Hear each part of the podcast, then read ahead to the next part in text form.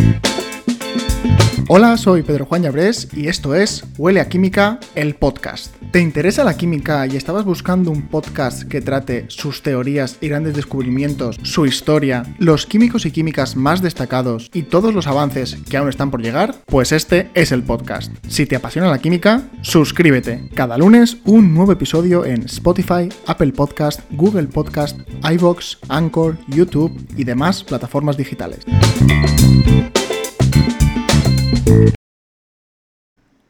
Hola, ¿qué tal? Bienvenidos a este podcast, a un nuevo episodio del podcast. Hoy un nuevo episodio en el que contamos con una, con una invitada, otra vez una invitada, en este caso una química, que nos va a hablar bueno, sobre su profesión, que ahora veremos de qué se trata.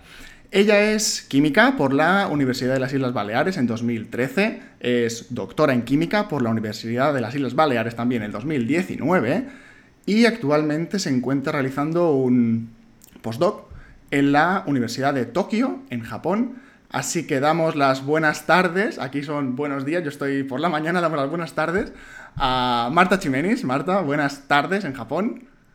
Hola, buenas tardes y buenos días allí en España.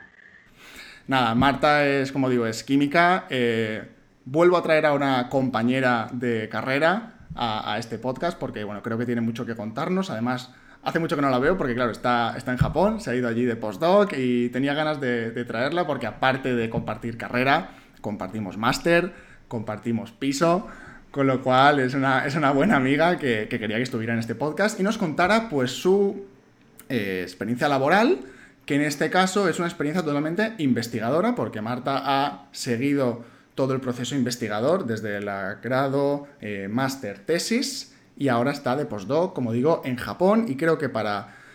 Bueno, si eres un estudiante que, le interesa conocer un poco el siguiente paso a, después de la carrera, ella es un buen ejemplo para eso porque ha pasado por todas las etapas, con todos los tecnicismos y, y, cositas que hay que saber, de becas, de investigación, de cómo buscar un postdoc en el extranjero, que también es algo que no todo el mundo sabe. Y por eso la traigo a este programa. Así que Marta, de nuevo, bienvenida, gracias por participar. Y si quieres empezamos con la charla. Muchísimas gracias. Bueno, pues vamos a empezar por, eh, bueno, tu, por el principio de tu carrera como química, ¿no? Eh, la pregunta que le quiero hacer a todo el mundo que pase por este, por este tipo de podcast, de, charla, es ¿por qué? ¿Por qué estudiaste la carrera de química? Es lo que más me interesa ahora mismo y que nos empieces a contar. bueno, pues yo creo que este inicio eh, casi que lo compartimos un poco todos. Yo creo que no hay nadie que sepa cuál es su futuro. Yo ahora mismo tampoco no sé ni qué me depara nada, pero cuando eh, te planteas, sobre todo yo creo que el punto clave es el bachillerato, estás ahí un poco forzado por el sistema educativo, por todo, todo lo que lo rodea, de decir, vale, ¿y ahora qué hago con mi vida?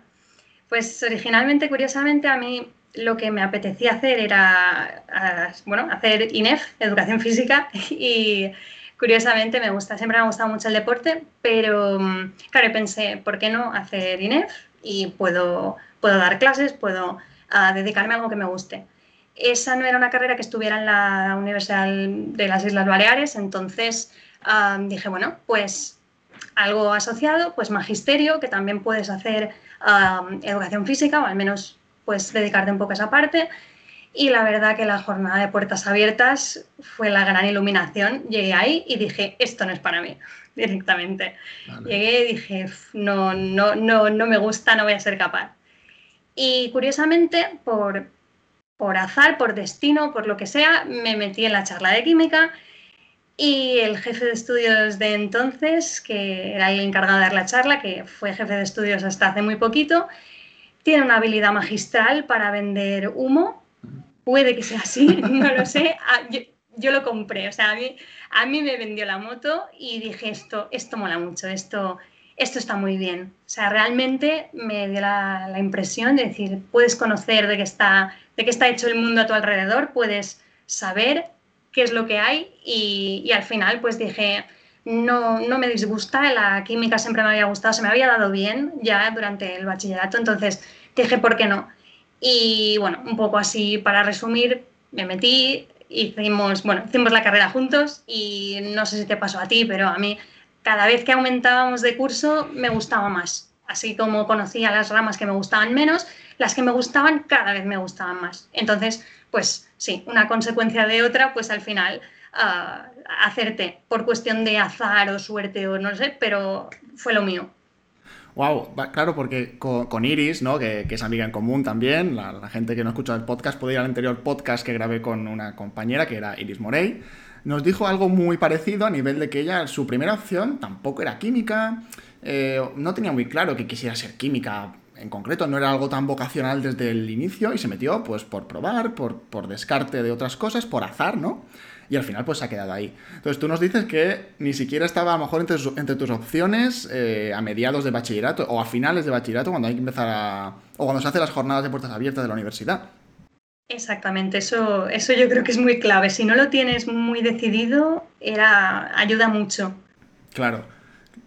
No, es curioso porque a veces parece que, mm, que nos vemos los científicos un poco forzados a, tener que tener eh, la carrera por vocación y desde... sí, yo siempre desde chiquitito quise ser químico o físico o lo que sea. Y no es verdad, te metes por... Te metes por bueno, por probar una carrera de todas las que hay porque te obligan a decidir. En ese momento tienes que decidir una y, te vas a la que más te gusta en ese momento que, y puede ser que te equivoques.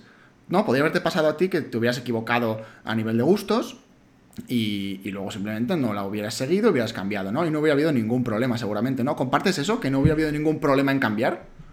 Totalmente, totalmente. Yo creo que ahora es, es, muy difícil decirlo, ¿no? Ya que han pasado muchos años, pero yo creo que sí, sobre todo, creo que el apoyo de mis padres hubiera sido clave porque lo que me decían siempre es haz algo que te guste realmente. Y yo creo que eso sí que lo tenemos en común, que a pesar de que a lo mejor no era nuestra opción segura de decir es que estoy destinada a hacer esto, es que me llama, es que es una vocación. No, pero estaba la curiosidad, el... yo creo que tenemos este carácter, ¿no? De decir, es que tenemos curiosidad, llámalo curiosidad científica o, tienes curiosidad por saber qué es lo que hay a tu alrededor y conocer un poco más. Entonces, al final, pues sí, es una. Si, si encajas, si entras un poco en el, en el juego, te puede aportar muchísimo. Sí, pero lo que tenemos claro también es que podríamos haber sido buenos en cualquier carrera y a lo mejor nuestro destino hubiera sido diferente si hubiéramos elegido otra. Elegimos química, todos, un poco por alguna circunstancia que muy pocos dirán que era por pasión por la química, porque realmente no la conoces antes de entrar. De, hecho, para mí mi carrera empezó en el segundo curso, porque el primero mm, es que no, me gustó el formato, no me gusta el formato en el que se mezclan ciencias y no sabes muy bien en dónde estás, pero al empezar segundo ya, exacto, eh, al empezar segundo es cuando ya ves que eso te mola. Vale, pues bien, bien, eh, compartimos un, episodio más, el invitado o invitada nos dice que entró en química por probar una carrera, evidentemente llamado la atención, pero que primero es que no hay que tener presión por elegir algo enseguida. Eso es lo, primordial. Puedes empezar algo, equivocarte, cambiar. Y en este caso eh, nos ha pasado a, a, nosotros que hemos continuado y perfecto. Mira, esa suerte que hemos tenido, ¿no? Bueno, y sé que pasaste, confieso y digo que pasaste la carrera con mucho éxito, lo, puedo, lo puedo verificar. Eh, fuiste sin duda la estudiante modelo de esa promoción, así que mira, más que mejor. Modelo, modelo pero solo en cuestión académica. Total, no, no, en cuestión académica y en muchas otras cosas que también pasan durante la carrera. No, no, la verdad es que fue una etapa buenísima, eso, eso lo sabemos. Eh, la carrera bien, ¿no? Imagino, entonces la carrera para ti fue bien, evidentemente, te gustó, estuviste contenta, motivada. Sí, y te diría más, ah, ahora por experiencia propia veo que fue clave la promoción que, compartimos. O sea, mm. no tiene punto de comparación, yo creo, la motivación que hubiéramos tenido si hubiéramos tenido otros compañeros. Yo creo que eso sí que, lo podemos decir todos los que salimos de esa, de esa, promoción, que realmente el compañerismo ayudó a que fuéramos mejores, porque competíamos entre nosotros, pero de una manera muy sana, yo creo. Entonces nos, nos motivábamos más. Claro, para, un, para alguien que Imagínate que alguien nos está escuchando y no ha empezado todavía la carrera, ¿no? Que está a punto de empezar. Eh, claro, hablas de competitividad entre compañeros, es algo que se puede malinterpretar o se puede coger de muchas partes, pero no, ¿verdad? Era algo sano, como tú dices. Por supuesto, y es que al final hacía que rindiéramos más. Eh, es verdad que echábamos horas infinitas a medida que avanzábamos y que subíamos de curso. Nos faltaba traer la tienda de campaña y dormir allí porque, vamos, o sea, vivíamos ahí dentro pero realmente el pasar tantas horas rodeado de gente que, está luchando contigo, pero, pero estamos, estábamos consiguiendo los objetivos a la vez y unos al lado de otros. No era, no era un vamos a pisotear al otro para que el otro no nos salga. No, no, éramos todos y nos ayudábamos todos. Y yo creo que, por supuesto, eh, parte de todo, todo el expediente que sacamos todos es gracias a la ayuda de unos con otros. Sí, yo recuerdo esas jornadas interminables en la biblioteca en la que parecía que siempre uno tiraba del otro cuando uno estaba de bajón de que no me apetece nada estudiar hoy, pero veías que el otro se ponía a estudiar a tope y tú decías, no tanto por competitividad, sino por a lo mejor incluso solidaridad, de decir, venga, pues yo hoy, hoy voy a ser yo el que me esfuerce en estudiar, mañana yo tiraré de él. Y es verdad, es verdad que, si hay que dejar claro a alguien que está a punto de empezar una carrera, es que las carreras... Mm, yo no me la imagino habiéndola hecho, habiéndola hecho solo, a nivel de aislarme, hacerla yo por mi cuenta, ¿no? Hay hay que hacer un poco de piña, ¿no? Con tus compañeros y explicarte las cosas y de pedir dudas. Y oye, si el otro lo sabe y tú no, no pasa nada, porque al final todos vais a evolucionar y luego cada uno tendrá su carrera científica independiente, ¿no? Al final eh, hay, que, hay que compartir los conocimientos como luego se hace en la ciencia, ¿no? Que al final es una cosa colaborativa entre todos. Es que así es, estás, vamos, mm. totalmente has dado en el clavo, porque no estamos fuera solos. O sea, es que es verdad que el mundo es muy competitivo y lo que sea, pero el progreso, ya nos me pongo metafísica si quieres, pero es que es la única manera. O sea, realmente vamos remando todos a una, no es, no es una competición, por supuesto. Sí, sí. Vale, perfecto. Eh, entonces tú ahora eres investigadora. Ahora eres, tú profesionalmente eres investigadora. Eso lo tenemos claro. Entonces, ahora para alguien que esté haciendo la carrera todavía, ¿vale? Que está en la carrera. Mm, ¿Fue tu primera o sea, ahí sí que podemos hablar de vocación por ser investigadora en la carrera o, también probaste otras cosas, o también, es decir, tu mente en la carrera estaba abierta a muchas posibilidades laborales o ya ibas enfocada a la investigación en la carrera. Pues curiosamente, claro, mm, mi origen era, vale, pues yo me dedicaré a, ser profe, voy a enseñar, ¿por qué no enseñar química? Y a medida que avancé, ah, claro, me ocurrió que teníamos la posibilidad de ser alumno colaborador y me metí en un grupo de investigación y hice un mini proyecto con ellos. Y me gustó mucho, la verdad. Vi cómo funcionaba el laboratorio, que pues eso, tú ponías en marcha unos experimentos que nadie más había hecho. Está claro que estamos hablando de un nivel pues muy, muy básico, algo de, pues voy a descubrir algo, voy a descubrir qué pasa con esto. Y mm, claro, el, sentirte que estás descubriendo algo, aunque sea un pequeño granito de arena, dije, uy, esto me gusta. Entonces ya me, me, informé un poco más y ya ves que dices, ostras, es que puedes dedicarte a investigar si estudias química, si estudias física, lo que sea, puedes sacar investigación de la ciencia. Entonces dije, ¿por qué no? Y bueno, al final, pues eh, un poquito el curso natural, es verdad que parece que está muy marcado el curso y yo pues sí soy el claro ejemplo de eh, pues un paso detrás de otro. Acabé la carrera, me metí en el máster a sabiendas de intentar hacer la tesis y bueno, con el objetivo último de conseguir el doctorado. Y básicamente sí es eso. Vale, pero dirías que mm, dirías que la carrera o, el ambiente universitario te invita más a irte hacia la investigación que hacia otra cualquier rama. O sea, otra cualquier salida. Claro, teniendo en cuenta que sobre todo en, hablo de química, teniendo en cuenta que el trabajo de fin de grado es un trabajo de investigación, mm. hay, no estoy segura, pero diría que no hay trabajos de investigación bibliográficos relacionados con algo que no sea investigación experimental. O sea, no puedes, me parece que no puedes plantearte decir, yo qué sé, voy a hacer una propuesta didáctica para, si quieres enfocarlo, a ser profesor. O hacer unas prácticas en empresa que te convaliden con el TFG. Creo que no estoy segura de eso que exista. Entonces es como investigación, full. Entonces, yo creo que ahí sí que teniendo en cuenta que cada promoción pues hay X alumnos 8, mm, 20, no lo sé, los que salgan, que tienen que hacer un TFG enfocado a investigación, sí, es como que te conduce a, vas a hacer investigación, pero solo te diría que un 10% de esa gente máximo va a dedicarse a la investigación. Sí, yo creo que esa es una, es una brecha importante. Ya, eso lo tenemos en común casi todos los que hemos acabado química, que hemos, al menos al acabar la carrera, hemos intentado empezar en investigación eh, Iris, por ejemplo, que también empezó un máster, tú también, yo también, y otros compañeros también, y otra gente que conozco también. Y es a partir quizá del máster y empezar incluso la tesis, si te atreves, cuando ya ves si sirve, no si sirves, si te gusta o si te convence esa vía o no. Con lo cual, digamos, sí, también estás dispuesto a, evidentemente, a, todo lo que ya sabemos. Eh, sí, claro, o sea, diríamos que, la carrera científica sí o sí suele empezar con una carrera investigadora y luego ya cada uno elige si quedarse o no, ¿no?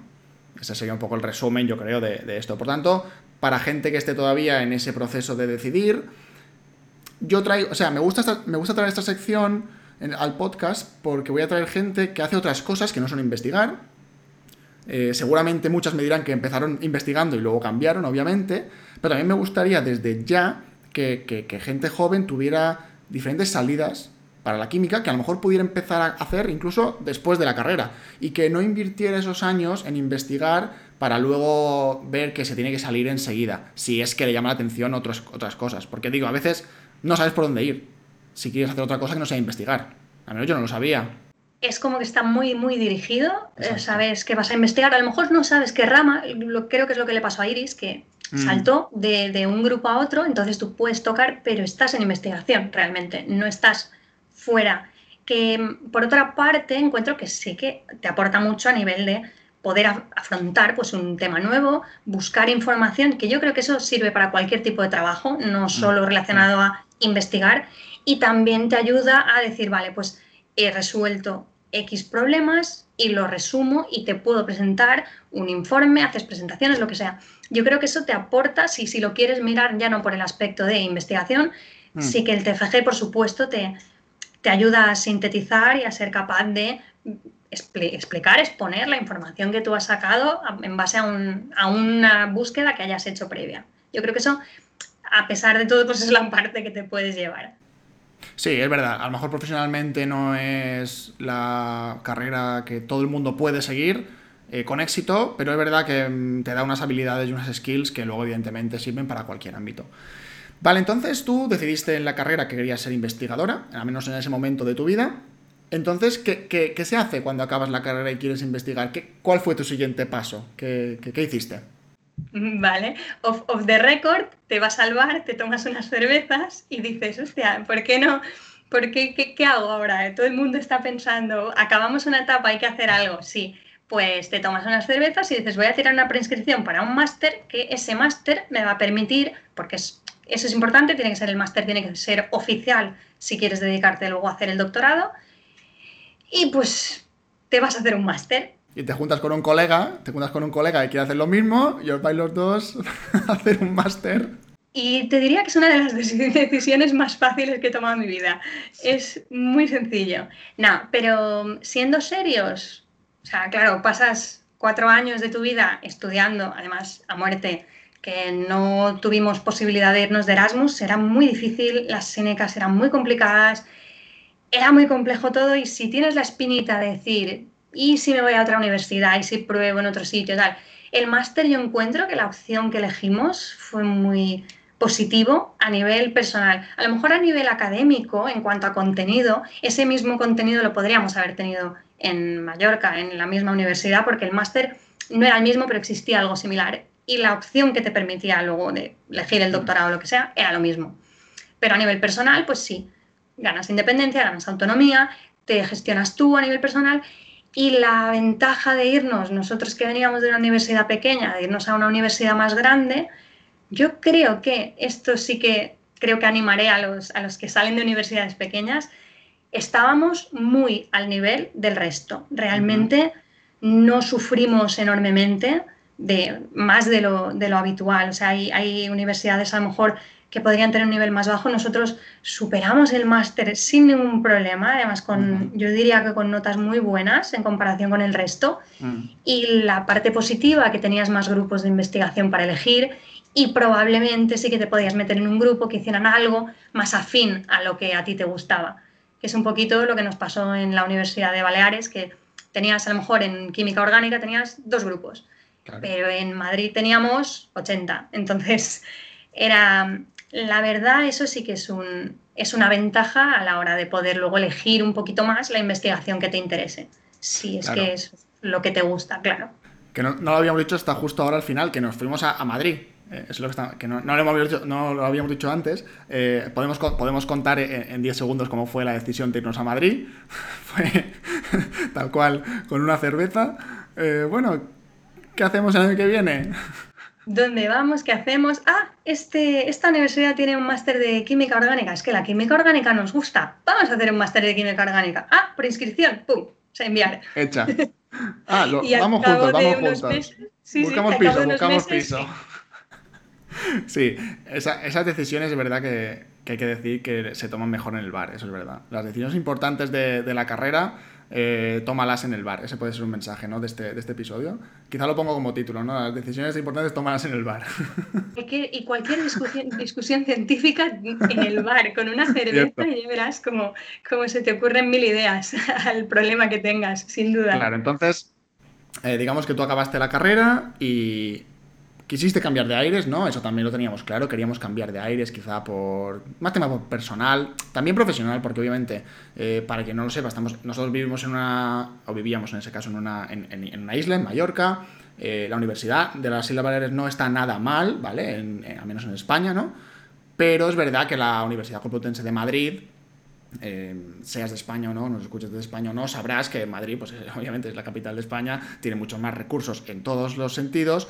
Y ahí hay muchos más grupos de investigación y la Universidad Complutense de Madrid tiene su prestigio y tiene sus, cosas. Y como nos aceptaron en el máster de química orgánica, pues allí nos fuimos, ¿no? Entonces, quizá el consejo está guay de, acabar la carrera. Si eres, si eres de una universidad pequeña, ¿por qué no dar el salto a una universidad más grande, a una ciudad más grande, independizarte por primera vez, que es lo que hicimos nosotros, independizarnos de los padres y, intentar dar un salto de calidad en tu eh, currículum también y en, tu, y en tu investigación si lo que quieres continuar, ¿no? Sí, sí, sin duda. Y habría puertas a nivel de, de todo, yo creo. Sobre todo la formación complementaria te diría que incluso es algo mejor, porque es más fácil traer a un investigador prestigioso a Madrid que no traerlo a Mallorca. Entonces acudimos a un montón de charlas, estuvimos de, no solo, eso también estaba muy bien, porque no solo de nivel académico, sino que también de, empresas. Tuvimos varias charlas de, empresarios, de gente que está en posiciones de, de, pues, de investigador o de, técnico en, un, en, una industria, da igual. Entonces, habría un poco más el campo de visión que pudiéramos tener pues procediendo de una universidad pequeña como es la de Baleares. Pero bueno. Sí, estamos de acuerdo. Entonces tú hiciste el máster como siguiente paso lógico al grado para la carrera investigadora. Pasamos el máster, hicimos un trabajo de fin de máster, obviamente, también de investigación, y luego te metiste en el doctorado, que allí ya volviste a Baleares, el doctorado, y, perfecto. Eh, me gustaría que contaras una cosa que a lo mejor la gente que aún no ha entrado en este mundillo no conoce muy bien, la investigación que hiciste en el doctorado, la que hiciste en el máster y la que hiciste en el trabajo de fin de grado, ¿tenían algo que ver? ¿Es necesario que tengan algo que ver? En, absoluto. Realmente, ah, bueno, en, mi caso, el trabajo de fin de grado lo realicé en el grupo de química supramolecular de la Universidad de Baleares y el estudio era muy pequeñito, por supuesto, como es un trabajo de fin de grado, es algo pequeño que pues está limitado por tiempo. Y curiosamente me dediqué un poquito, lo podríamos ubicar en, en el ámbito de la química médica. Yo estudiaba, simulaba cómo los compuestos activos que había preparado nuestro grupo eran capaces de atravesar membranas biológicas. Hacíamos, sí, una, especie de, estudio, una simulación un poco in, vitro. El trabajo luego de fin de máster no es que no tuviera nada que ver, estaba relacionado, pero claro, en un campo muy distinto. Como ya nos metimos en química orgánica, estuvimos en un instituto, en el CSIC, y en ese caso, en mi grupo lo que hacíamos era preparar compuestos que fueran activos frente a un receptor. En mi caso, de la acetilcolina, que estaba relacionado con la enfermedad de Parkinson, con enfermedades neurodegenerativas. Básicamente el trabajo riguroso era de síntesis orgánica, era preparar las moléculas y el objetivo final era hacer el test en los receptores y ver si activaban más o menos ese receptor. En cambio luego, al, bueno, volví a Baleares, ya que no pude, no pude realizar el doctorado en, en Madrid, era muy difícil la, competitividad con las becas y tal. Al final pude conseguir una beca y pude volver a, Baleares en el primer grupo donde había estado haciendo el TFG Y sí que es verdad que la tesis, ya como es un proyecto más grande, lo dedicas, por supuesto, ya a lo mejor a un proyecto más ambicioso, ya no es un pequeño trabajo. En este caso, mi trabajo de tesis ah, fue el diseño de unas moléculas que son unos espaciadores. Imaginaros, básicamente a lo que me dedicaba era el transporte de fármacos. Normalmente cuando tienes que transportar un fármaco, lo que has explicado tú muchas veces en tu, en tu canal, ah, es, importante. Tienes que llegar a una diana terapéutica. Muchas veces en el proceso de entre que te tomas el fármaco hasta que eso llega ahí, pues tiene que pasar por mil procesos enzimáticos. El sistema se puede degradar, puede que tu compuesto ni llegue una mínima parte de lo que has ingerido. En el caso de lo que hacíamos nosotros era preparar unas moléculas. Con esas moléculas lo que hacíamos era aumentar la estabilidad del compuesto, pero era inactivo mientras estaba unido a nuestro compuesto. Frente luego a un estímulo externo, lo que ocurría es que desencadenaba una serie de reacciones químicas que rompían todo el sistema de manera que se liberaba el fármaco. Esto en cuestión técnica era un espaciador autoinmolativo, de manera que se autodestruye para liberar el fármaco. Es decir, que no es activo, no es activo hasta que no se destruye lo metes inactivo y dentro del cuerpo se activa. Eso mismo, se le llama a este tipo de sistemas, se llama profármacos porque son lo que generará el fármaco una vez se haya activado. Y en nuestro caso el objetivo último era probarlo en, como un agente quimioterapéutico, ya que estudiamos, claro, se conoce que hay en el entorno celular cancerígeno, el, el ambiente es distinto a un ambiente de una célula somática normal. Entonces, lo que teníamos es que teníamos un, básicamente las condiciones redox son diferentes y lo que hicimos fue colocar una parte del compuesto que fuera sensible a ese entorno redox. Entonces, idealmente, solo en el entorno cancerígeno, que tendría el entorno redox adecuado para destruir nuestro compuesto, liberaría el fármaco solo en la zona, digamos, a tratar, en la zona de la diana, que sería la célula cancerígena. Es oh. un poco complejo, pero, pero ese, era el objetivo último. Y bueno, conseguimos sintetizar dos profármacos que, que conseguíamos romperlos y liberarlos satisfactoriamente. Qué guay, qué guay, qué chulo, qué chulo. Entonces, eh, digamos que el resumen de la pregunta sería que para alguien externo, quizás sí que hiciste algo muy parecido en las tres etapas, que era química médica, en una, en una, estudiar el proceso de traspaso de membranas, que es una parte que, para quien escuche el podcast, esto lo hemos comentado en otros, episodios sobre química médica, ¿no? Ese el, la parte de transporte del fármaco a través del cuerpo tiene que pasar membranas, con lo cual hay que probarlo, eso hay que probarlo. En el otro caso era simplemente, simplemente no, pero era probar si el, si la, el candidato a fármaco primero interacciona con la diana, porque si no interacciona ya no puede seguir y, el tercero ya sería un proceso más complejo, directamente en una tesis, de ya con una molécula que más o menos conoces que puede ir bien dentro del organismo, estudiar los procesos de autoinmolación, profármaco, etcétera, un poco más de actividad y todo eso. Pero, entonces, como digo, puede parecer lo mismo a nivel de campo, pero para los que somos eh, especializados son cosas totalmente diferentes, ¿vale?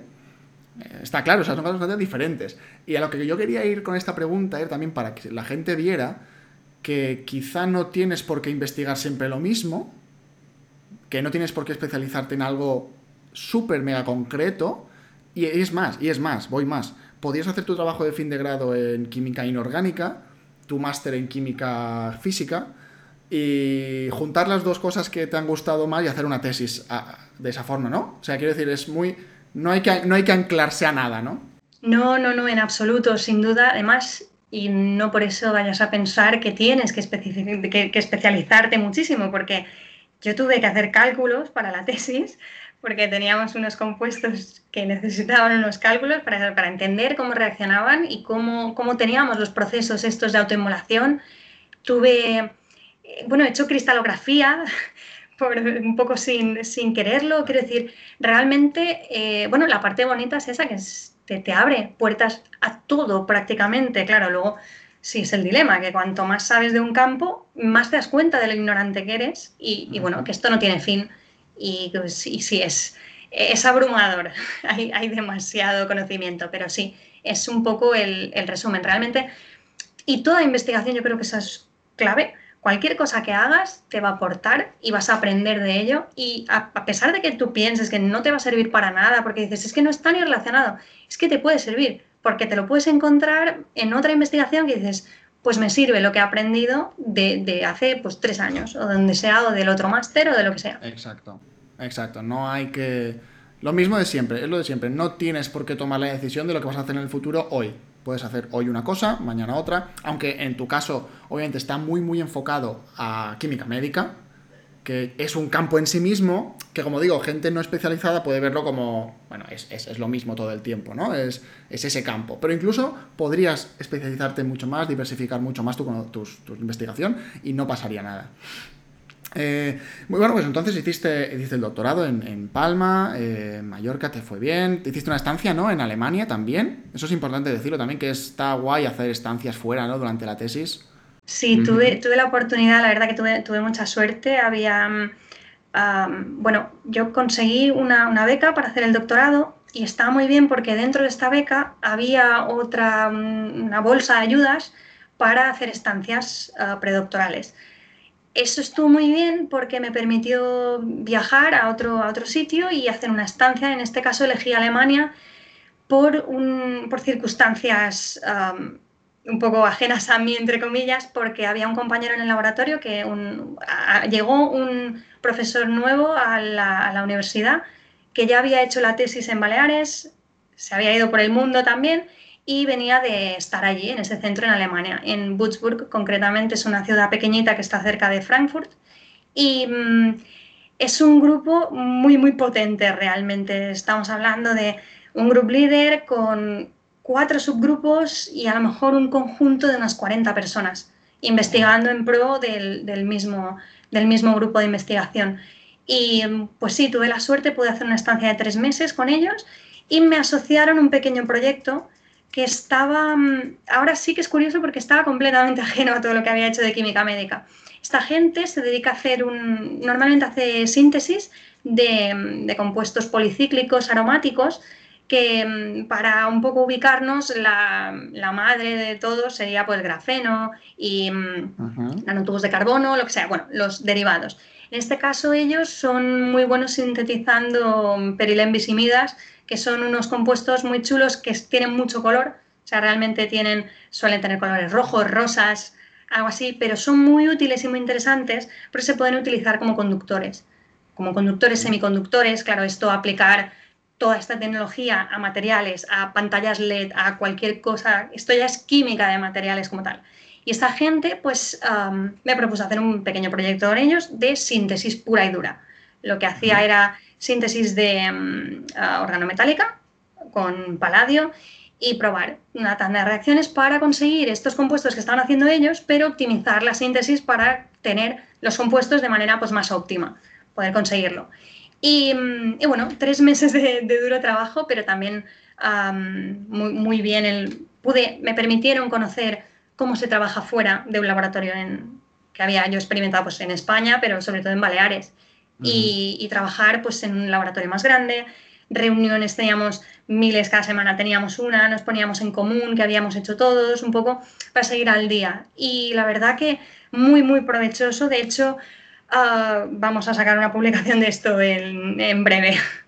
Genial, así genial, que, así que ha sido, ha sido fructífero al menos, que, que, se ve que, que, también aprendí muchísimo, muchísimo, a pesar de que fuera algo que estaba completamente ajeno, incluso a mi tesis, pero fue una experiencia que me permitió pues, conocer otra manera de trabajar y otro campo, sobre todo para saber si también me gustaba y yo era capaz también de enfrentarme a cosas nuevas. Claro, incluso estando en la tesis propia puedes cambiar un poquito de aires un par de meses, irte a otro país, a experimentar en otro campo nuevo, en otra cultura nueva, en otra universidad y grupo nuevo. O sea que eso también es una cosa que recomendarías, irse, irse, ¿no? Irse si se puede durante la tesis, cogerte un tiempo e irte a probar cosas nuevas. Esa es la historia, no lo mismo, porque para eso estás en tu casa. Nuevo es verdad que la estancia yo creo que se puede enfocar de dos formas. Esta, la, forma que yo lo hice fue pues eso, cambiar. Ah, es verdad que conocí a un grupo nuevo, encontré algo pues, a lo que se dedicaban ellos. Otra opción es utilizar la estancia para hacer una colaboración. Si a lo mejor tú tienes algo en tu tesis que estás acabando y necesitas hacer unos estudios, necesitas hacer unas medidas o ampliar tus conocimientos en lo que sea, puedes aprovechar, hacer una estancia con otro grupo que sea experto en eso que tú te falta y eso sí que incorporarlo a tu tesis y aprovecharlo. Es otra manera sin duda. Es, hay muchas formas de aprovecharlo, pero sin duda es algo que yo recomiendo, pero vamos, encarecidamente y la experiencia es brutal, muy, muy, muy buena y te permite eso, sobre todo te permite abrirte un poco y hacer contactos con, grupos que a lo mejor no saben de ti, ni saben quién eres, ni, ni si eres incluso bueno o no en lo que haces.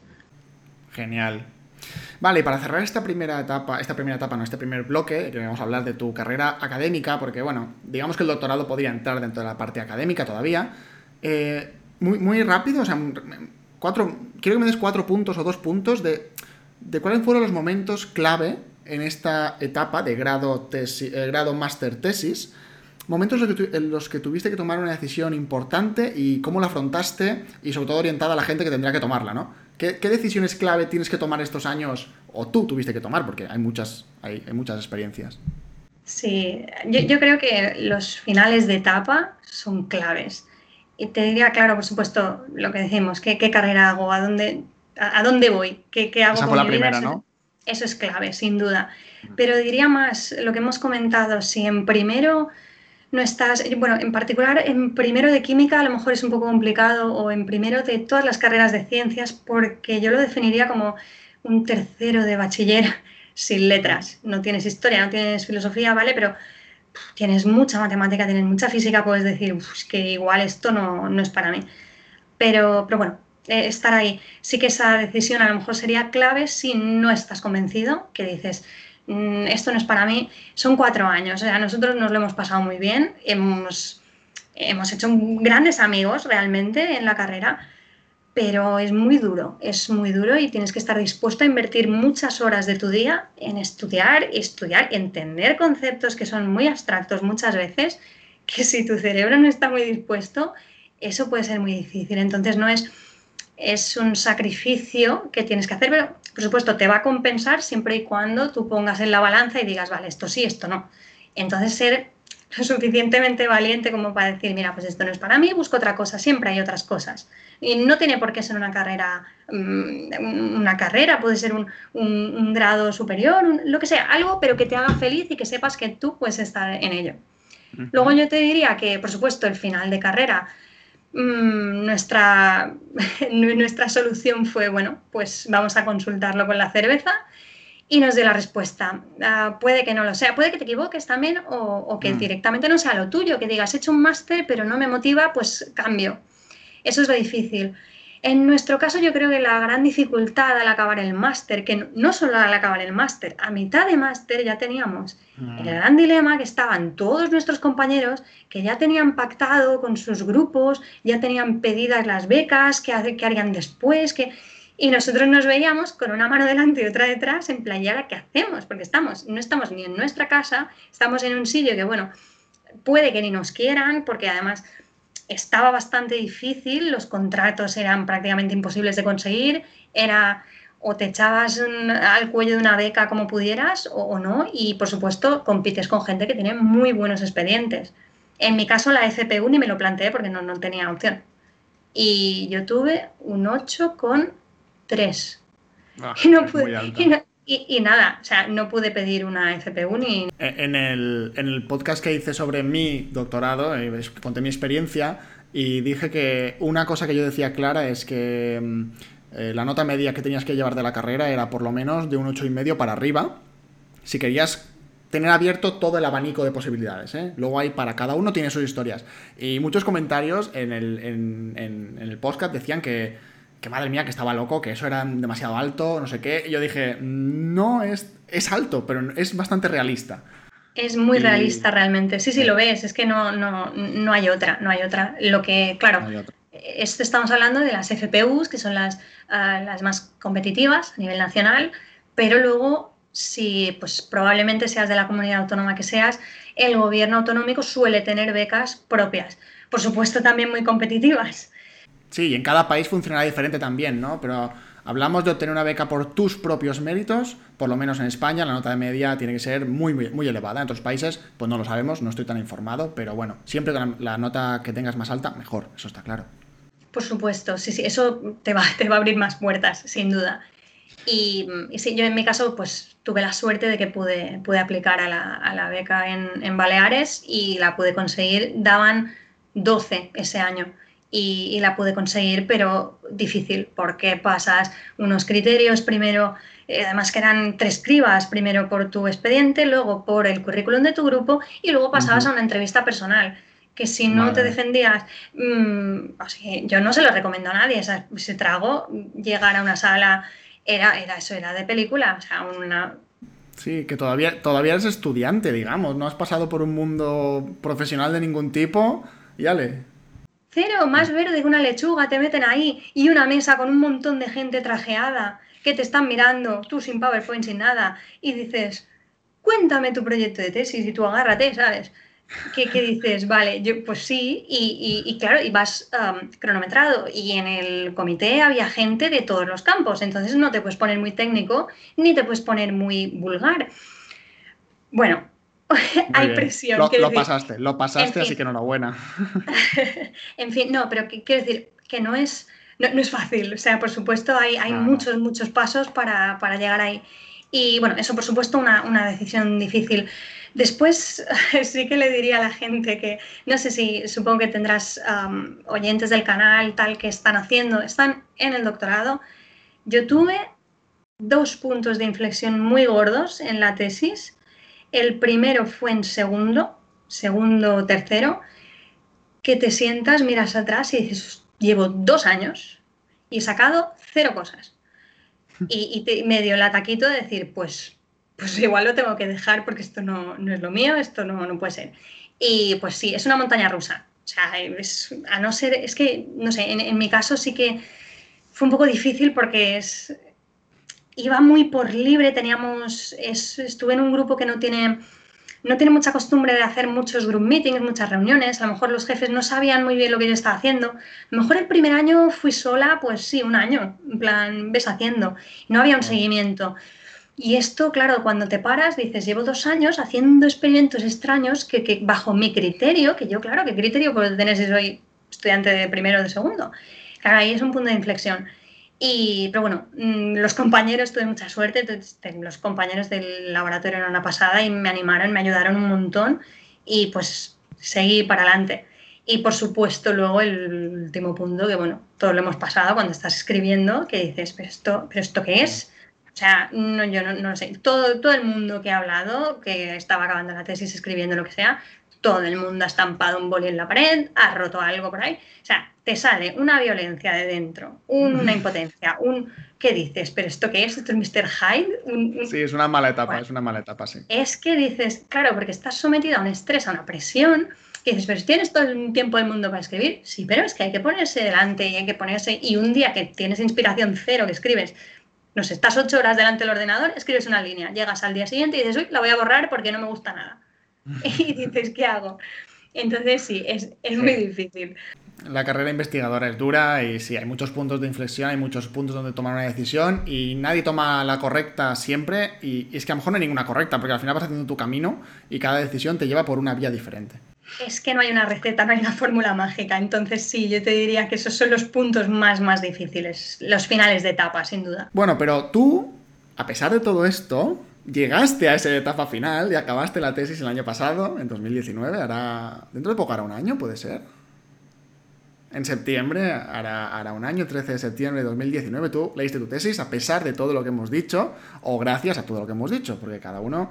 Eh, con las decisiones que tomaste llegaste hasta ahí. Bueno, y entonces quería centrarme un poquito en tu etapa actual, que me interesa, porque es la que quiero que hablemos un pelín más, aunque, madre mía, estamos ya en un tiempo récord, eh, estamos ya, no hemos pasado de todos los tiempos del mundo, pero da igual, da igual, aquí, aquí hablamos, aquí hablamos de ciencia y de lo que toque.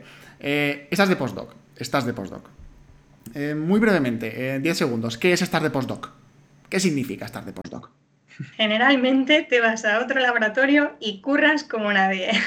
Vale. Acabas sí, tu doctorado aquí, y te vas. Sí, aquí ya no hay exámenes, ya no hay, no hay una meta de, de, decir tengo tal día tengo que entregar algo, un dossier. No, ya está. O sea, ahora eres una persona que se supone que tiene una, una formación suficiente como para llevar a cabo una investigación y para llevar a cabo un proyecto grande que pues tendrá mucha gente implicada y el proyecto pues tiene, tiene más, más chicha o más grueso que lo que hayas podido hacer hasta este momento en la tesis o en etapas anteriores.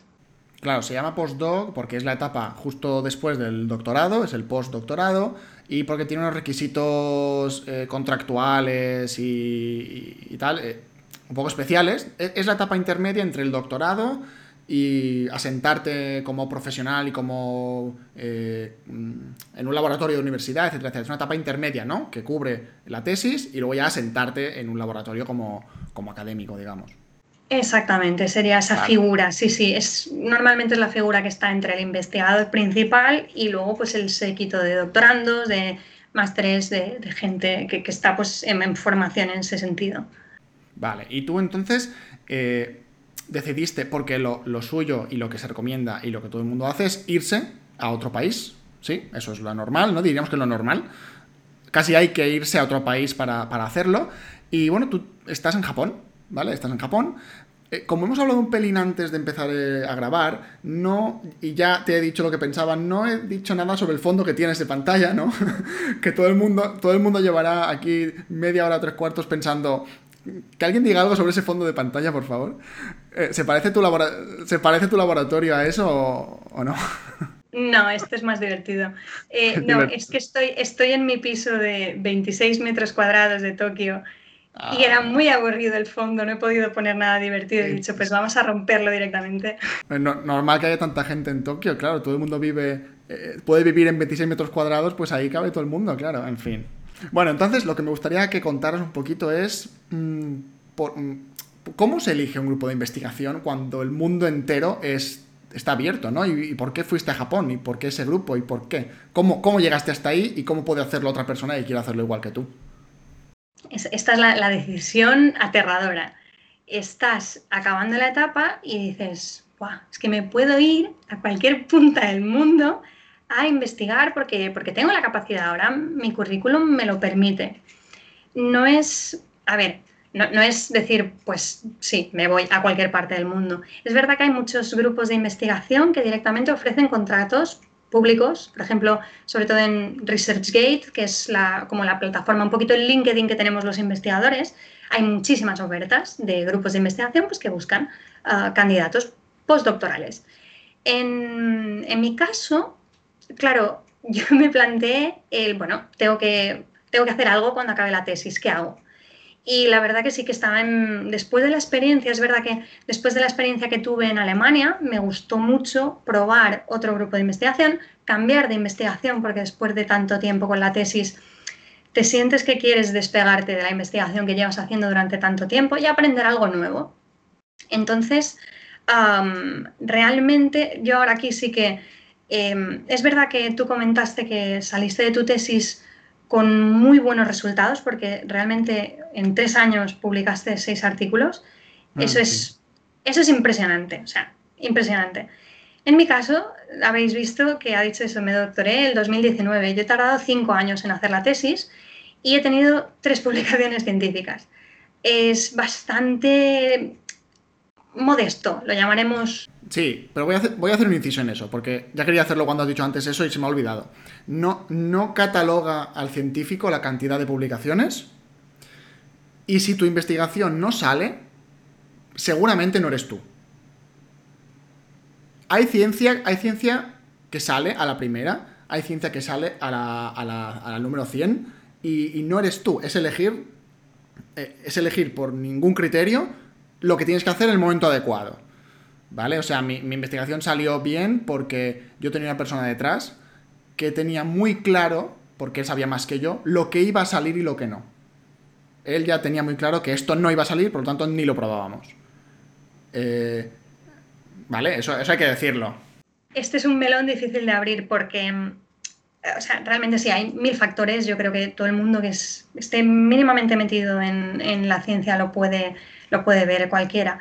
Simplemente, ah, así como yo te, haría la comparativa, así como mi expediente académico me ayudó muchísimo para conseguir una beca em, predoctoral, mis publicaciones científicas no me ayudan nada en conseguir una beca postdoctoral.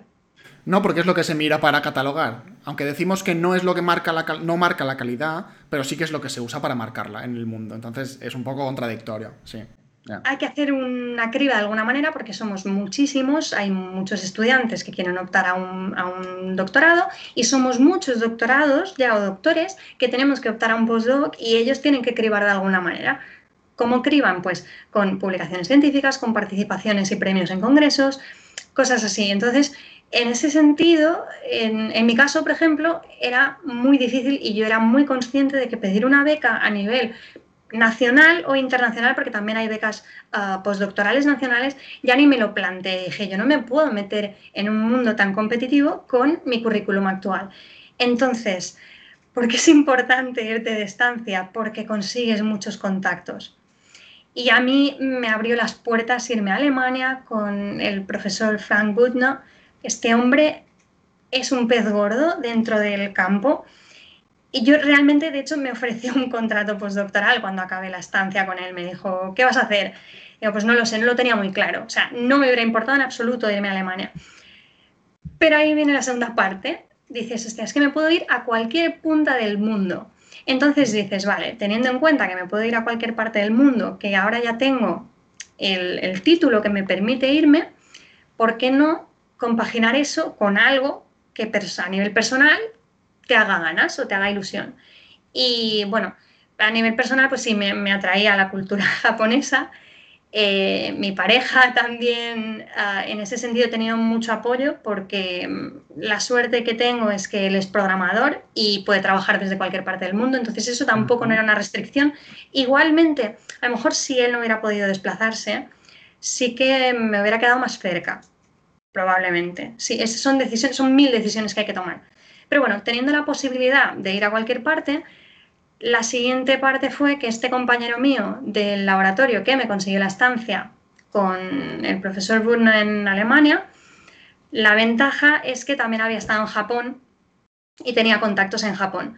Entonces me mm. contactó y dijo, ¿qué quieres hacer? ¿Quieres irte de postdoc a algún sitio? Tal, busqué en Japón, busqué los grupos de investigación, los cuales él conocía, y empecé a mirar a qué se dedicaban y qué, quería hacer o a qué quería dedicar mis futuras investigaciones. Y bueno, el profesor Uemura, en el, en el, grupo en el que estoy actualmente, este hombre tenía una posición de profesor en Kioto y hace dos años se trasladó a, a, Tokio, le dieron un laboratorio nuevo y está llevando a cabo pues, una investigación pues, independiente del antiguo supervisor que tenía. Entonces, simplemente el compañero que yo tenía en Baleares me contactó con él y mm, no fue directo, realmente eh, para, pedir un, o sea, el, contrato postdoctoral, ahora mismo estoy contratada, pero ah, lo que hicimos fue pedir una beca. En, Japón hay una, una, Japan Society for Promotion of Science, son, es una organización que se dedica a dar becas a extranjeros para poder venir a investigar aquí. Entonces, la idea era pedir una beca nacional japonesa para que ellos me financiaran la investigación. Ah, pedimos la beca, escribimos un proyecto ah, relacionado, por supuesto, con lo que ellos hacían y con los conocimientos que yo tenía. Eso implicó que me paré un mes de escribir la tesis para dedicarme full al proyecto de, de postdoc. Y bueno, Ah, pedí la beca, al final no me la dieron porque estaba ligada al currículum que yo tenía, que es un poco pues, lo que te he contado, que era bastante difícil, pero yo supongo que al investigador le gustó el proyecto que escribí, vio que tenía potencial y decidió ofrecerme un contrato directamente. Y dijo, pues yo necesito un postdoc en mi grupo, si total te apetece venir, pues te, te puedo contratar directamente. Y desde mitad de enero aquí estoy genial. Vaya aventura, menuda aventura de decisiones. O sea que al final que, el mundo sea tu posibilidad es una ventaja, pero es un inconveniente por lo abrumador que puede resultar elegir entre tantos grupos potentes que hay en el mundo. Entonces al final supongo que tiras casi más por cosas personales que profesionales, porque grupos de investigación buenos encontrarás en casi cualquier país. Y, y si tienes que elegir uno, pues casi eliges primero por país, que te apetezca irte a vivir un tiempo, y luego ya buscar grupos para reducir un poco tu, círculo de, buscarlos. sin duda, y a no ser que los conozcas, que hayas estado ya antes, claro, que puedes saber, pero yo vine aquí y no tenía ni idea de si me iba a gustar el grupo, de si eran majos, si eran no majos, es que ni idea, cero. O sea, esto no lo vas a saber nunca hasta que no llegues. Pero bueno, hasta que lo pruebes. Exactamente. Y a nivel de investigación, ¿qué tal? ¿Qué, haces? ¿Qué haces en Japón? Después de todo lo que nos has contado de membranas, interacción con dinas terapéuticas, cosas autoinmolativas que se meten ahí en el cuerpo y se activan. ¿Qué, haces? ¿Qué haces en Japón? ¿Qué, has elegido hacer? ¿no? Porque al final lo has elegido tú. Pues sí, pues verás, he dado un cambio bastante sustancial y ahora me dedico a hacer química de materiales. Ajá, vale. Para, para quien no lo sepa mucho, la, por una parte está la química sintética, que es crear moléculas pequeñas, eh, aislarlas lo más puras que puedas y hacer cosas con ellas. Eh, lo más parecido a Breaking Bad que se podría hacer, ¿no? Breaking Bad era un para quien haya visto la serie, pues era un químico sintético totalmente. Y lo que hace ahora Marta es química de materiales, consiste en sintetizar no moléculas aisladas chiquititas, sino moléculas eh, que se juntan entre ellas para formar cosas más grandes, grandes, grandes, a unas escalas mucho, mucho mayores, ¿no? Y que luego pueden ser aplicadas como materiales, que eso lo entendemos todos, un material para cualquier aplicación macroscópica incluso, ¿no? Esa es la, esa es la aclaración. ¿Y qué tipo de materiales? Sí, en este caso, em, pues es muy chulo porque em, este grupo de investigación, el profesor Uemura, es pionero en una estrategia sintética, o sea, preparar una serie de materiales de una manera muy particular. Básicamente lo que hacen es síntesis de polímeros. Polímeros pues son coger pequeñas piececitas de Lego, las vas hacer la reacción y entonces eso pues se convierte en una molécula pues larguísima, lo que sea. En este caso, claro, si tú haces esto en, una reacción, digamos, en un entorno sin control, en disolución, donde sea, esta reacción es incontrolada porque normalmente es una reacción, esta química es química radicalaria, es una química muy loca, la podemos definir de manera que reaccionas sin control alguno y no tienes un control final sobre la estructura de lo que obtienes. Entonces, lo que esta gente propuso y pensó es, vale, hay unos materiales que se llaman Metal Organic Frameworks, de los cuales tú estás bastante, mm. sabes bastante de ellos, ya que los usaste en tu tesis, que básicamente a mí me gusta, me gusta definirlos como son como unas grandes colmenas a veces, ¿no? Tienen la misma, podría, hay algunos que tienen la estructura de una colmena de abejas, que son pues canales ordenados en el espacio. Claro, ellos pensaron, ¿y si aprovechamos estas cavidades de estos materiales? Y en lugar de hacer la polimerización en una disolución donde no hay control alguno, donde todos los monómeros, las pequeñitas partes están sueltas, los infiltramos dentro del Metal Organic Framework, del MOF, y como tendrán una dirección en ese canal, solo podrán reaccionar en esa dirección y el resultado del polímero que obtengamos siempre será el mismo porque tendrá pues la limitación del canal en el que está siendo sintetizado. Y básicamente han cogido esto y lo han explotado a millones y millones de cosas. O sea, son capaces de sintetizar todo tipo de polímeros, de todo tipo de formas, porque yo te he explicado el panal de abejas, pero es que, el que al que nos dedicamos nosotros, estos MOFs son bidimensionales. En lugar de tener un canal, son láminas, entonces tienen espacios 2D y lo que hacemos son polímeros 2D. Que eso mm, hay muy poquitos, casi no existen y realmente son muy pioneros en este sentido. Hace muy poquito publicaron el, el primer paper con, con este sistema. Entonces, esto pues lo están explotando desde purificación de materiales, de separación, porque claro, estos MOFs los usan tanto para hacer síntesis como luego para purificar los materiales que obtienen. Entonces, ah. realmente el potencial que tiene es bestial. En mi caso, al ser química orgánica sintética, que es mi formación mayoritaria, pues me están, digamos, aprovechando estas skills que tengo para llevar a cabo los proyectos sintéticos. En el grupo la mayoría son no son químicos sintéticos, sino que creo que son inorgánicos casi todos. Entonces, mm. ellos hacen, pues tienen más control sobre los MOFs en sí o hacen la purificación de los polímeros como tal. Pero quien tunea, digamos, el MOF o quien cambia algunas cosas, pues en este caso soy, soy yo la encargada en estos proyectos. Qué genial, o sea, claro, porque así voy a explicarlo un poquito más, la síntesis de polímeros.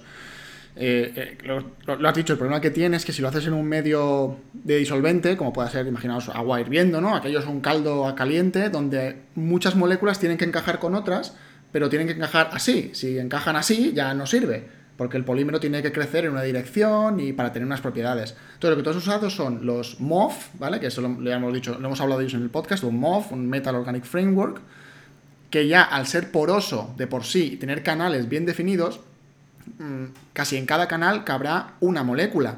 O sea, los canales son tan pequeños que cabe una molécula.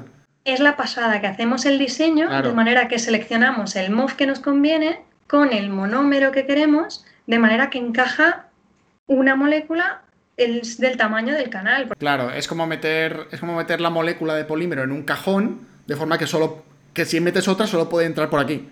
No puede entrar por aquí, ni por aquí, ni por aquí, ni por aquí. Y así vas haciéndola crecer dentro de un canal controlado para crear el polímero que tú quieres. Es genial. La idea es, muy buena. Yo en mi tesis solo hice síntesis de MOF. Ya está. O sea, yo creé el molde que hace Marta. Pero es que encima ellos le dan la vuelta de que ese molde lo usan para hacer algo dentro. Ya, ya. El, campo de los MOF eh, a mí me apasionó y me parece el, el presente futuro. Porque ya se usan MOF como catalizadores en los coches porque tiene una capacidad de absorción brutal, entonces el CO2 que salen de los coches pasan primero por el MOF, se quedan dentro con una capacidad de absorción sin precedentes y ya no salen a la atmósfera, con lo cual ya son el presente de, muchas aplicaciones reales ¿no? del día a día. Sí, sí, es impresionante. Incluso es que almacenaje de gas, lo, que quieras, esto sí, y como catalizador de reacciones o de lo que, lo que sea. O sea, es impresionante. el mundo es abrumador también. O sea, es otro campo que puedes estar años infinitos investigando, pero no se acaba, no se acabará nunca. Qué guay. ¿Y, qué te queda ahí en Japón? Es decir, ¿cómo funciona tu, tu contrato? ¿Es un año, dos años? ¿Cuánto, cuánto planes estar allí? Pues, claro, yo empecé en enero y el contrato, el, sí, el contrato que me ofrecieron es hasta marzo de 2021. Entonces, eso son un año y tres meses para pues, llevar a cabo la investigación. De todas formas, al llegar volví a aplicar a la beca, a la misma, para ver si pues, podemos, hay alguna posibilidad de poder extender ese contrato o poder alargar el, tiempo que esté aquí. Se va a resolver a final de, este mes, en principio, entonces esta semana próxima sabré, sabré si sí o si no. Y bueno, el, el futuro es un poco incierto, pero pero ahí está la opción de poder alargar el, periodo de estancia aquí. Si no, pues hasta marzo y lo que, y lo que pueda hacer aquí. Genial. Porque claro, tú llevas eh, investigando PON desde, 2000, desde 2009, ¿no? Que empezaste la carrera, ya puede ser tu, eh, inicio. Llevas eh, pues 11 años investigando y claro, todavía no hablamos de un final, ¿no? De una estabilización, de un bueno, como muchas otras profesiones, que llegas a este punto y aquí solo puedes moverte dentro del campo, pero ya estás estable. Aquí no. Entonces, ¿cómo, cómo plantea, cómo te ves en tu futuro? ¿Quieres seguir investigando? ¿Crees que ya es tu... ¿Ya, eres investigadora para siempre o tienes la mente abierta para otras salidas laborales o cualquier otra cosa? Pues la verdad es muy difícil esta pregunta porque... Lo sé, lo sé. Es, sí, es, es prácticamente imposible, ¿no? Saber qué, qué nos depara el futuro, pero no lo sé, pero todavía tengo la espinita clavada de, claro, yo he seguido, digamos, la trayectoria natural de, mm. ah, bueno, bien, tienes buen expediente, pues puedes hacer el máster, puedes pedir la beca de doctorado, puedes hacer el doctorado, ahora te vas de postdoc, bien. Pero me he ido de postdoc y ahora qué hago, porque Claro, lo que dices, para poder, o sea, la, trayectoria natural sería, pues, si me voy a la academia o, me quiero quedar en la academia, sería, pues, intentar encontrar una plaza en una universidad. Eso implica que, lo mismo, o sea, los baremos y todo, todo el currículum es lo mismo, o sea, necesito... Vuelve a ser un punto de decisión y un punto de evaluación otra vez de tu expediente, si no te lo han hecho ya 10 veces, pues te hacen una más. Otra más, sí, y mm. todas las líneas del currículum pues son igual importantes y todo cuenta y todo suma. Claro, eso es, es otra vez seguir, ¿no? Pues ¿qué hago? Que no me basta lo que consiga en este postdoc, pues te vas a hacer otro postdoc a otra universidad, a otro país, a donde sea, y sigues. Pero hay otra opción que es irte a la industria. O sea, yo ahora mismo soy doctora, tengo experiencia postdoctoral ahora mismo, entonces podría intentar buscar una empresa que considerara válidos pues, mis, mis cualidades, mis, mi experiencia. Y podría intentar uh, meterme en una, en una empresa. Uh, no lo sé, la verdad estoy ahora mismo como no sé muy bien el tiempo que me queda aquí en Japón, lo que podré aprovechar, lo que no, si puedo alargar, si puedo sacar más provecho o menos, no lo tengo muy claro de momento. Entonces, uh, tampoco no sé si será posible para mí volver algún día a, a la WIP, yo que sé, por ejemplo, ¿no? Que sería si tuviera, imagino que si pudiera intentar volver a alguna universidad en España, pues me gustaría irme a mi casa, si fuera posible, ¿no? Volver un poco. Pero no lo sé, como no es muy fácil y soy consciente, pues, de lo que te he comentado, ¿no? De, de la competitividad que esto conlleva, estoy un poco, pues, mm, esperando, ¿no? A ver qué es lo que me conviene más en, en el futuro próximo que yo pueda manejar o gestionar. Entonces, sí, es una vida un poco loca, no te puedes plantear nada. A nivel personal, está claro que no puedes, o sea, yo no me puedo, ni me planteo tener un hijo en Japón, o sea, cero. Claro. Mm, es, es algo que no puedes hacer. Entonces, pues sí, estoy esperando un poco a ver si, si mejoran las condiciones para ver qué puedo hacer. Es el estado continuo de un investigador, eso hay que decirlo. El estado continuo de un investigador hasta, mm, hasta bastantes años, o sea, hasta que tienes bastantes años, es incertidumbre y ya tómale tú si quieres que sea negativo o positivo eso, porque eso ya depende de cada uno. Hay gente que le encanta no saber qué pasa el año que viene, ir de país en país, que, que o sea, tienes una experiencia brutal. Yo, yo alucino con la gente que tiene un montón de postdocs, porque ha ido a un montón de países, un montón de grupos, y es una experiencia vital que no te la quita nadie, y ahí ya depende de tus ganas de estabilizarte en algún sitio fijo y donde sea ese sitio, etcétera, etcétera. Con lo cual la carrera investigadora es muy gratificante y tiene la particularidad, llámalo particularidad, de que no es fija. Eh, como, eh, como, hemos dicho antes, el mundo es tu, tu, lugar de trabajo y puedes ir donde quieras hasta que tú quieras parar. Luego ya elegir dónde quieres parar es más complicado, pero eh, en algún momento puedes parar. Bueno, yo te deseo lo mejor a nivel profesional. Por mí, ojalá vuelvas para tenerte más cerca, pero la verdad es que profesionalmente eh, te deseo más que te vaya bien y por esto, por tanto, no creo que pueda ser aquí. Si quieres que sea a nivel profesional investigador y que seas una gran investigadora del mundo, pues es complicado, es más complicado que sea en Mallorca que que sea, pues, por ejemplo, en Tokio o en cualquier otro país del mundo. Así que bueno, veremos el futuro cómo va. Por ahora estás contenta, ¿no? Estás a gusto. Estoy me gusto, sí, sí. El grupo está muy bien, me gusta mucho y el trabajo que estoy haciendo me gusta mucho. Yo creo que eso es, es fundamental.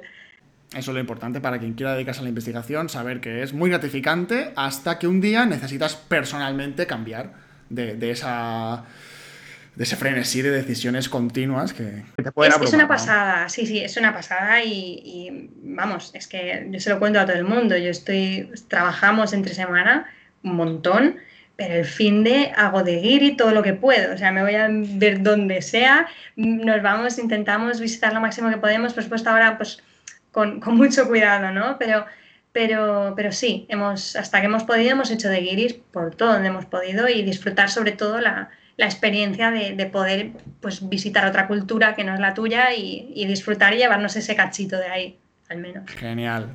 Muy bien, pues ya para concluir y ya ir cerrando esta charla que ha sido, ha sido una pasada. Hacía tiempo que no hablaba de ciencia con alguien también, ¿no? Y a mí me ha encantado. Em, nada, me gustaría, a cada persona que pase por aquí le quiero pedir una cosa, y es que, em, dos cosas. Una es que elijas algo para decirle a una persona que esté ahora iniciándose en la química, que esté, por ejemplo, empezando la carrera o a mitad, que esté todavía muy en pañales, ¿no? Es verdad. Que le digas algo, me da igual en qué sentido y sobre qué, pero ¿qué le dirías a una persona que está empezando ahora a ser químico? Cualquier cosa. Pues le diría que los, los químicos tenemos, no, lo sé, pero se va a encontrar ¿no? con esta gente. Los químicos tenemos una capacidad asombrosa para resolver problemas y, no en cuestión, ya no voy en, al detalle algo, sino que tenemos, no sé, es como que nuestro cerebro está formado de una manera que somos mm. capaces. Y mm, yo te diría que en todas las etapas, desde que empecé la carrera hasta ahora incluso, me he encontrado con estas pequeñas joyas, esta, esta gente que te aporta muchísimo porque conectas con ellos de una manera que no puedes conectar con otra gente.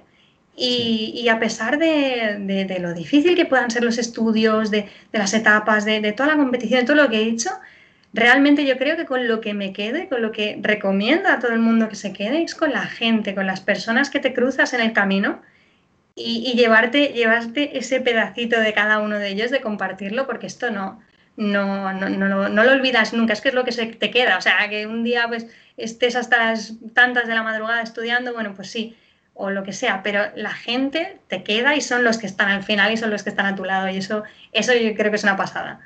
Genial, muy bonito, es verdad, estoy de acuerdo, estoy de acuerdo. Y ya lo último que te pido eh, es que recomiendes, que dejes una recomendación aquí de lo que tú quieras, ciencia o no, eh, libro, podcast, eh, cualquier cosa que tú recomiendes a alguien que te guste a ti, por ejemplo, de lo que te dé la gana. Pues claro, ahora estoy muy, muy enganchada al podcast, o sea, me escucho todo lo que puedo, me gusta mucho y el trabajo me lo permite, en el laboratorio me, pongo los cascos y estoy ahí a tope.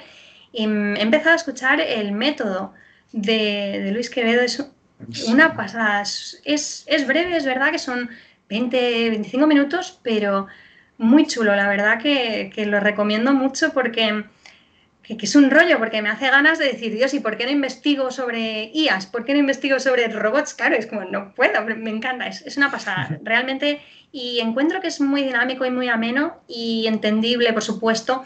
Eh, no, no, es, no es muy básico, no es para todo el mundo, pero a alguien que le interese un poquito la ciencia es una pasada, realmente, realmente sí yo este, este, encuentro que, está, está muy, muy bien. El podcast de Luis Quevedo, El Método. Yo he de reconocer que estoy muy enganchado a Luis Quevedo. En, Instagram también es, muy bueno porque sabe mucho y sabe comunicar muy bien y, te cuenta cosas muy complejas eh, de una manera eh, no muy básica, pero bastante, bastante entendible de todas las ramas. Además da todos los palos, es que le da igual. Muy bien, me gusta, me gusta. Yo también estoy muy enganchado a el método de Luis Quevedo. Estamos haciendo aquí publicidad Luis Quevedo de gratis, nunca se enterará, pero eh, seguidores para él. Marta, eh, gracias, gracias de verdad, porque me hacía mucha ilusión tenerte, tenerte en el podcast y que nos contaras eh, toda tu experiencia investigadora, que, tú la estás haciendo paso por paso, con todos sus problemas, con todas sus virtudes. Te has ido muy lejos a investigar y solamente la ciencia te puede llevar a esos niveles. Creo que no hay ninguna otra profesión que, permita a todo el mundo, entre comillas, irse tan lejos a investigar, que el mundo es tu lugar de trabajo y tú estás en Japón, fíjate, eh, has hecho un montón de cosas y, aún estás aprendiendo, ¿no? Cada día, aún estás formándote y desde luego tu experiencia servirá de ejemplo seguro a, otros muchos oyentes del podcast que quieran llevar esta, esta investigación, este, este mundo de investigación tan, tan complejo, ¿no? Eso espero que les haya iluminado un poco, si no aterrorizado y que digan, yo esto no, esto no voy. Bueno, pues las dos cosas, oye, las cosas como son. Y ya está, y si te gusta bien, si no te gusta, pues también lo sabes, ¿no? Eh, esto es una experiencia, es la tuya, hay muchas más y habrá mejores, habrá peores. Esta es, esta es una, pero creo que, eh, creo que era bueno traerte a ti al podcast porque es verdad que todo lo has hecho paso por paso y lo puedes explicar muy bien, ¿no? No estás en una etapa ya casi final, yo quiero ver que la etapa ya final de este proceso, eh, donde vas a acabar de alguna manera, y, pero bueno, hasta aquí, hasta aquí has llegado con mucho éxito, yo lo he visto todo, he, estado, he sido consciente de todos tus éxitos, la verdad, y estoy muy contento muy orgulloso. Así que muchas gracias, cerramos aquí el podcast de hoy, estás invitada a cualquier otro programa del podcast para, para cuando quieras y estamos en contacto, ¿vale? Muchísimas gracias y bueno, enhorabuena por el podcast y espero que dé muchos frutos y que ayude a mucha gente, por supuesto. Eso espero, eso espero, eso espero. Cerramos aquí. Hasta luego, Marta, gracias. Un abrazo. Chao, adiós.